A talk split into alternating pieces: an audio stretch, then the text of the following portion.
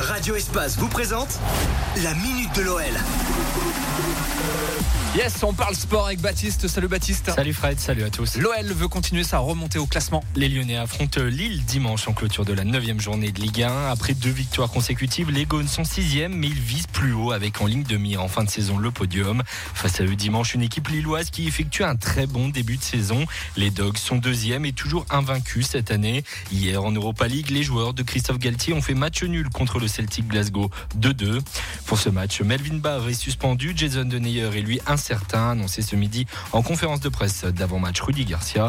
Coup d'envoi de la rencontre à 21h dans le Nord. Gérard Houillet donne son avis sur les derniers résultats du club. Et il n'est pas inquiet pour l'OL. Le conseiller extérieur en matière sportive est revenu sur la non-qualification de l'OL en Coupe d'Europe dans une interview accordée à Monaco matin. Ils ont été 23 ans consécutifs européens, le plus souvent en Champions League. Il y a des cycles comme dans toutes les équipes, mais je sais qu'avec le travail, le sérieux, ça va rebondir. C'est tout à fait logique, à analyser l'ancien coach lyonnais.